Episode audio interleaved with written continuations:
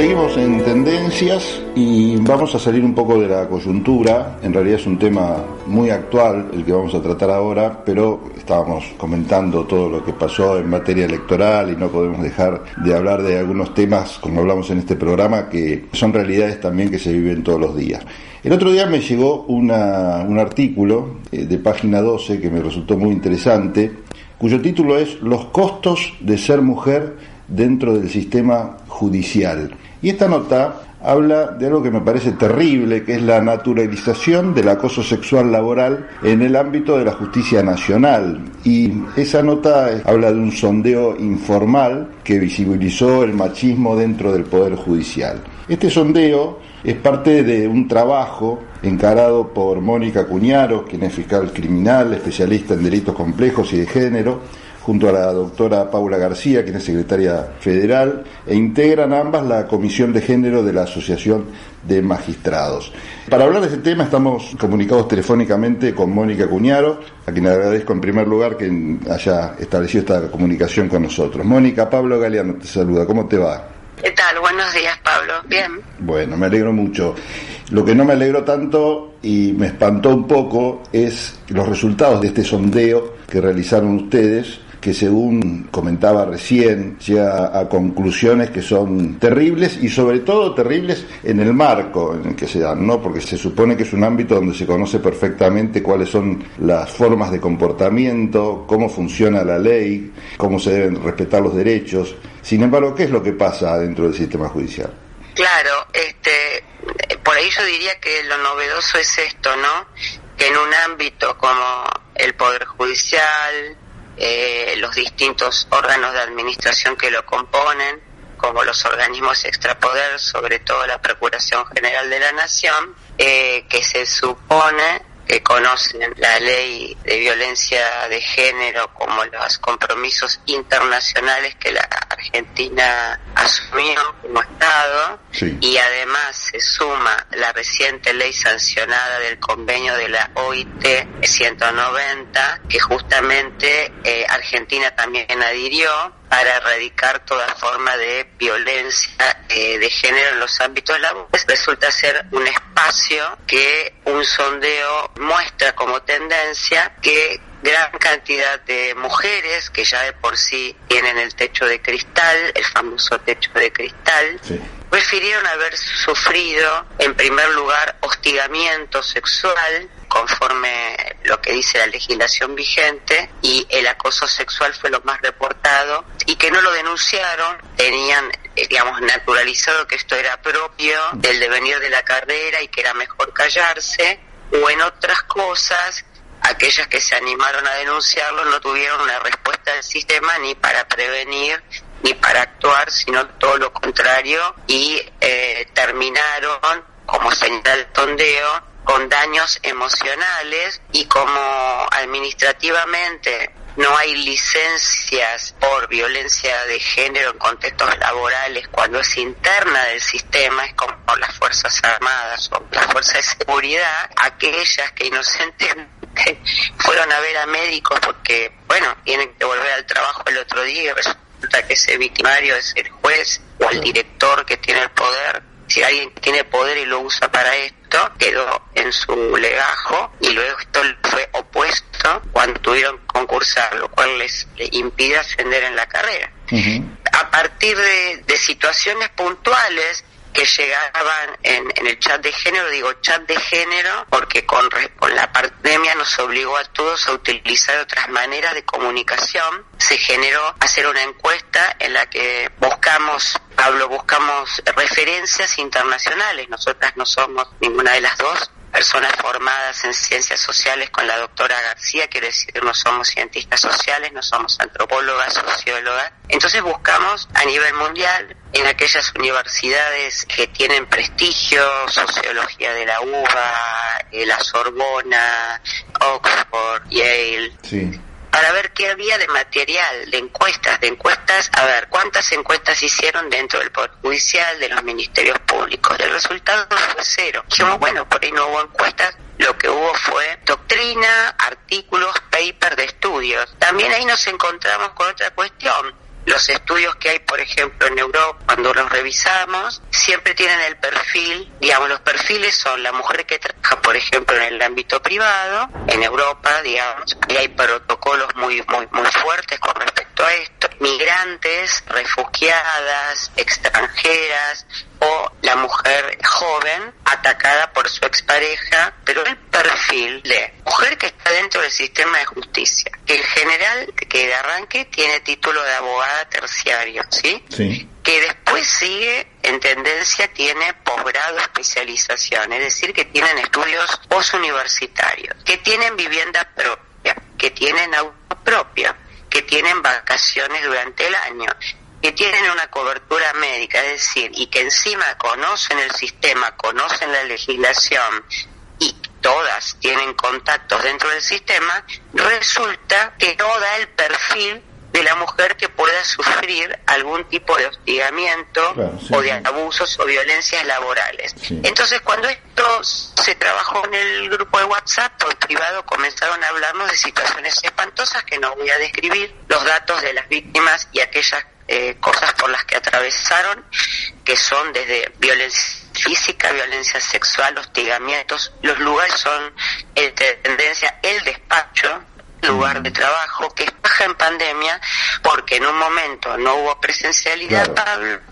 y después lo que ocurrió fue que el trabajo es en burbujas para poder continuar con las medidas de prevención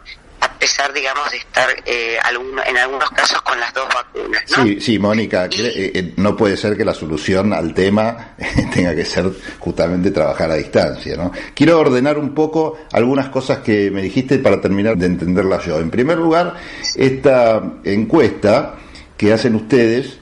¿Cómo comienza? Porque vos me contaste que en función de la pandemia, que empiezan a trabajar más con los chats, ustedes empiezan a enterar de algunas situaciones. Y ahí, ¿qué paso deciden dar? ¿Abren una encuesta por chat, virtual? Hay un chat de género de la lista donde se suben fallos, ah, situaciones, eh, jurisprudencia, dictámenes y se los analiza. Esto cumple los parámetros de la legislación vigente, si, si es bueno, todas somos técnicas y estamos obligadas a actualizarnos, decimos que bueno este fallo, muy bien. Hay otros que no y se los despedaza técnicamente hablando. Y el colmo llegó el día 8 de marzo cuando el doctor Geminiani trasciende en, en, un chat, eh, bueno, palabras denigrantes a dos colegas de la casación y también con el tema del jury al doctor Castro en el que eh, se debe que venía cometiendo estas situaciones y que había denuncias o las denuncias dentro de la Procuración eran invisibilizadas hasta llegar a ser titular de la unidad de violencia de género durante un periodo y luego eh, llegar a ser imputado por delitos por los que fue condenado ante el tribunal oral y la apertura del jury. Todo esto duró 10 años, pero 10 años en el que un montón de mujeres ya dijimos, bueno, tenemos que tomar una acción concreta y así como decís vos, se eh, decidió hacer una encuesta anónima con protección de datos personales al ver que no había ninguna ni dentro de la Procuración ni dentro de la Corte. Pero la Corte yo recordaba, por haber eh, trabajado con la doctora Carmen Argibay, no en el Poder Judicial, pero sí en algunas asociaciones y ella haber sido muy generosa conmigo en estos temas, que ella había empezado a trabajar un protocolo, por lo cual quiero decir que nada es fundacional. Ella había trabajado durante años un protocolo para prevenir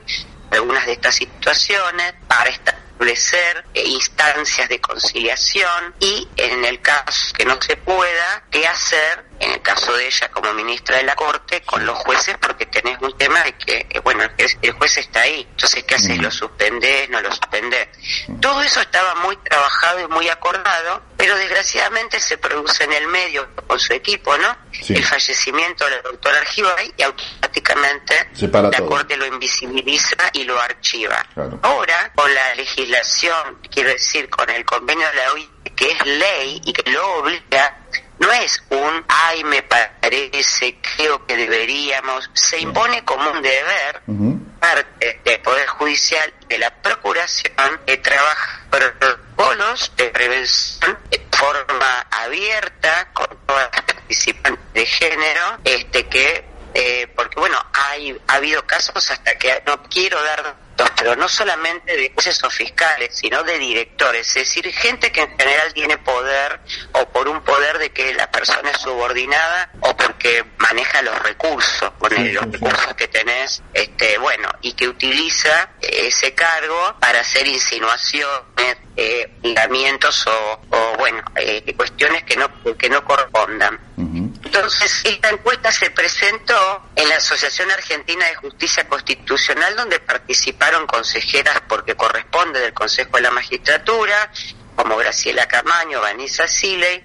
también la senadora Sagnum, porque fue la promotora de que el convenio 190 tenga sanción de ley, y eh, la doctora Gabriela Vázquez, que en este momento preside la Comisión de Género de la Asociación de Magistradas, ante una platea de mujeres y varones el Ministerio Público Fiscal o secretario letrado. Y en ese conversatorio el doctor Alberto Lunes, que es consejero de la magistratura, puso a consideración del Consejo una propuesta de una encuesta anónima, porque la que hicimos nosotras debe ser perfeccionada y debe ser ampliada, porque es un sondeo, en 600 respuestas no es todo el arco,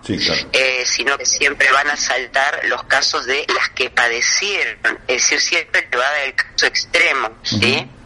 Propuso una encuesta y un observatorio que mira anualmente este tema, pero dentro del Consejo de la Magistratura, ¿por Porque, bueno, no tienen más facultades, veremos cómo, cómo se vota, está el doctor Molea, presidente, que estuvo presente en el conversatorio. Esto que yo te decía que más que nada es una tendencia, yo lo que agradezco de la nota es la posibilidad como, como periodista, como que vos des de visibilizar una situación que no puede volver a pasar, es una situación seria que tiene que ser abordada con responsabilidad por las autoridades de los órganos extrapoder y del Poder Judicial, tomen el protocolo de la doctora Kibay o el que quieran, porque la verdad es que los efectos de la violencia machista en el ámbito de la Administración de Justicia es terrible el daño psicológico y emocional que las víctimas decían que aún contaban o que se los despertó en la encuesta de nueva, aunque había pasado por el hecho hace 10 o 5 años y que todavía hasta el día de hoy decían no recibí asistencia, no pude consultar con un abogado, no tuve un soporte, no tuve una red de contención interna, fui estigmatizada y encima aquellas que se animaron a denunciarla eh, encontraron el encubrimiento este, y un largo periodo lo que en el 90% de las que respondieron dicen tener absoluta y total desconfianza en la Corte y la opción no sí lo que, lo que te quería preguntar dicho, sí. solucionado mi problema o le tengo confianza claro. Lo que te quería preguntar Mónica si vos notás que hay una defensa corporativa o una defensa en todo caso corporativa de género porque lo que suena según lo que vos me estás contando es que la mujer que es víctima de esta situación quizás piensa que se tiene que enfrentar a todo un sistema que no le es funcional a sus necesidades. ¿Vos crees que hay un tema de género ahí o hay un tema corporativo de defender los Es una excelente pregunta. Yo, yo lo que te puedo decir es que es una excelente pregunta de tu parte. Yo creo que gran parte hay, por un lado, las que se atrevieron y no tuvieron respuesta, bueno, eh, miedo, porque fueron estigmatizadas y trasladadas como si fueran un objeto, un mueble. y esto le significa al techo de cristal ya eh, tener un problema adicional en sus ascensos, en su Y creo que las que dicen que tienen desconfianza es porque saben, si vos sabes que durante 5 o 10 años lo van a decir, este señor que es un fiscal me acosa y no es una mujer, sino que fueron un montón y no le pasa absolutamente nada, sino que asciende, asciende, asciende, asciende, y en otros casos no puedo dar, digamos, ay Dios como nombres, este es porque digamos, se terminó el jury, te dicen, ni siquiera me llamaron y me tuvieron meses y quedé y tuve y me tuvieron que trasladar y no tienen desconfianza, yo creo que lo que hay es una defensa corporativa del varón por parte de los varones y también de parte de las mujeres que tampoco son solidarias ante estas cuestiones. Lo que sí, a partir de este sondeo, como fue transversal y contestado por muchas mujeres, todas obviamente judiciales o del Ministerio Público Fiscal, es decir, que sabemos de quiénes es identificadas en el sentido de que los chats sabemos que llega a ella, que no puede, mm, digamos, haber un paso atrás, que está visibilizado, que hay que sensibilizar y que tenemos que ser todas nosotras las que dentro del ámbito que nos corresponde, atento que a lo que se ve los organismos no dan respuesta, organismos sobre el Poder Judicial y Procuración General, y desde la asociación, que es el gremio que todas participamos, este, que nos, porque también hay que dar una respuesta a estas mujeres, permita eh, crear una red de control, eh, una, una primera intervención de profesionales especializados que guarden confidencialidad, atender a la víctima en ese momento, pero que le den un sostén emocional, también de derechos, un abogado, este, y establezca el riesgo. Bueno, a ver, señor, el riesgo es alto con este señor, es medio, no, digamos, es leve, un vedor de lo que haga este equipo, un enlace para luego eh, ver qué acción se, digamos, eh, evaluarla, ¿viste? Porque por ahí es un tema para prevenir, puede haber una instancia de conciliación, de negociación, suponte, o hay otros graves, este, abusó, acosó, que entonces ahí tenés que tener una intervención muy rápida, porque algunas de las cuestiones de acoso han llegado a perseguirlas a la casa, en el auto, tocar el timbre de las madres por WhatsApp, porque no toleran. Fíjate que, a ver, si no toleran el rechazo, ¿no? Exacto, pero a ver, vos tenés que pensar que en general la vida de, de, quien hace una carrera dentro del Poder Judicial, el Ministerio Público Fiscal o el Ministerio Público de la Defensa es 18, 19, 20 años los 26, están en la Facultad de Derecho, con lo cual todo el mundo se ve, se conoce la zona que sea o cursa materias en común. Sí, se conocen todos, digamos, es una gran familia donde se conocen todos y bueno, y, los, los trapitos los quiere mantener Entonces, adentro.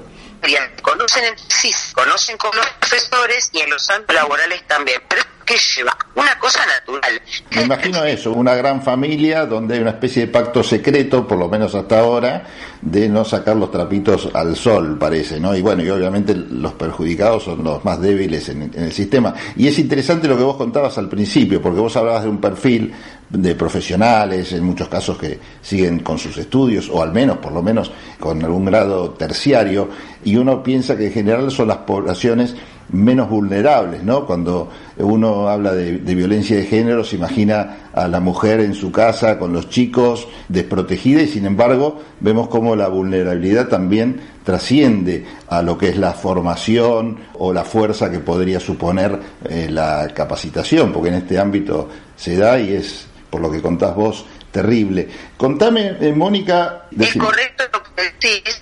y ¿sabes por qué pienso que, que no, que porque no deja de ser una corporación como la de las Fuerzas Armadas. Entonces,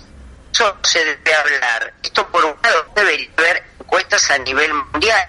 Sin embargo, en Alemania, que uno de los, sí hay protocolos o entidad, este tipo de situaciones. Y otro elemento a tener en cuenta es la persecución política de fiscalas o de juezas por sus fallos o sus dictámenes. Esto también apareció. Ah, claro, bueno, ya eso es más terrible, ¿no? Porque ¿dónde está la libertad para fallar y para juzgar? Porque es cierto que la justicia o el Poder Judicial, corregime si estoy diciendo una burrada, debe tener cierta independencia y libertad de acción, por eso muchas veces los que estamos afuera de la justicia no entendemos por ahí algunas prerrogativas que tienen o algunas libertades. Pero bueno, esto es claramente un abuso de esos poderes que se da puertas adentro del mismo poder. Lo que te quería preguntar, Mónica, es, eh, bueno, ¿cuáles son los pasos a seguir en función de esto? La encuesta se hizo, esto despertó gran interés, sé que hay conversatorios sobre el tema que están incluyendo eh, no solo a las mujeres involucradas, sino también involucrando a, a, hombres en esto que es una suerte de difusión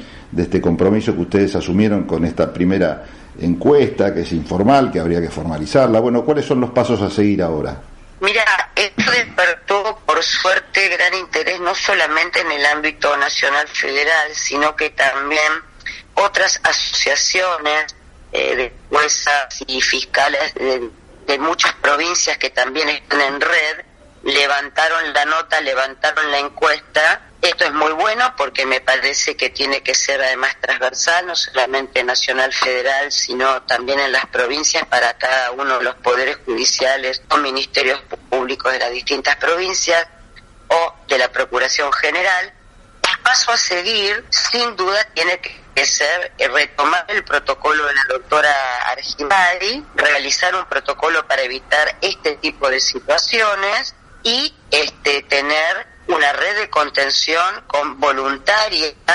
para recibir la primera escucha en forma gremial que asegure privacidad y acciones eficientes. Mm. Es decir, lo que tenemos por delante es ver si aquello que arrancó, que comenzó de la doctora Argiva y su equipo y que su fallecimiento repentino no pudo avanzar, esta generación ahora, después de ella, somos capaces de llevar a buen puerto esta travesía para nada más ni nada menos que se cumpla con la legislación vigente en dentro del ámbito de la administración de justicia. Sí, además supongo, Mónica, que cuanto más se profesionaliza este tipo de investigaciones, también se pueden quedar tranquilos aquellos que son realmente inocentes, ¿no? Y no que paguen justos por pecadores, como se dice vulgarmente, porque la informalidad de las denuncias puede provocar también muchas veces que eh, la denuncia no tenga validez o sustento y con este equipo interdisciplinario que vos decís están en condiciones de evaluar también la magnitud o la velocidad de la propia denuncia, como que establece un, un orden, ¿no? Ese, exacto, ese mecanismo con profesionales que tienen que estar dedicados a esto y guardar confidencialidad eh, es un poco eh, me parece eh, lo que vos decís, el, lugar para que establezca si, por esto si es un riesgo bajo, medio, grande, si se puede establecer una etapa de conciliación, por supuesto, a partir de ese informe con alguien que sea un vedor de lo que está haciendo este grupo de profesionales y que sea de enlace con la Comisión de Género de la Asociación de Magistrados. Sí, claro, para ver todo, la situación, la gravedad como también, este, bueno, las distintas situaciones que, se presenten, como vos lo decís, sí, sí. sí. sí, No, me, me gusta la propuesta porque para también utilizar quizás frases poco felices, no se trata de el inicio de una cacería de brujos, en este caso, sino de justamente tratar de, de lograr esto, ¿no? Justicia y tranquilidad para las personas que realmente sufren este tipo de, no sé cómo llamarlo, de acoso o situación que puede derivar aparte en un montón de daños. De violación a, lo que está vigente en materia de contexto de género o de, o de hostigamiento y persecución por un lado, eh, no, claro que no se trata de una cacería de brujas, sino que, digamos, en primer lugar de proteger a la víctima y creer e ir viendo en el caso a caso cómo continúa. Lo que sí te digo que por lo menos muchas de nosotras sí estamos muy, pero muy comprometidas en romper el techo de cristal, que en la justicia es alto, pero en el ámbito del Ministerio Público Fiscal aumenta como se le ha hecho saber por muchísimas colegas mías al ministro eh, de Justicia, eh, doctor Soria, con respecto al anteproyecto de ley que está en discusión. Pedimos paridad de género no solamente en los cargos de fiscales, sino en el Consejo Evaluador y en los organismos de dirección, en todos. Bueno, Mónica, te agradezco y te comprometo a seguir en contacto para, bueno, que nos vayas actualizando sobre el avance de estas iniciativas y, bueno, en general todos los temas, dado que también vos al dedicarte, al ser especialistas en delitos complejos y de género, quizás nos sirva como referente para tratar estos temas. ¿eh? Te agradezco muchísimo este contacto. No, yo a vos por permitir visibilizar y sensibilizar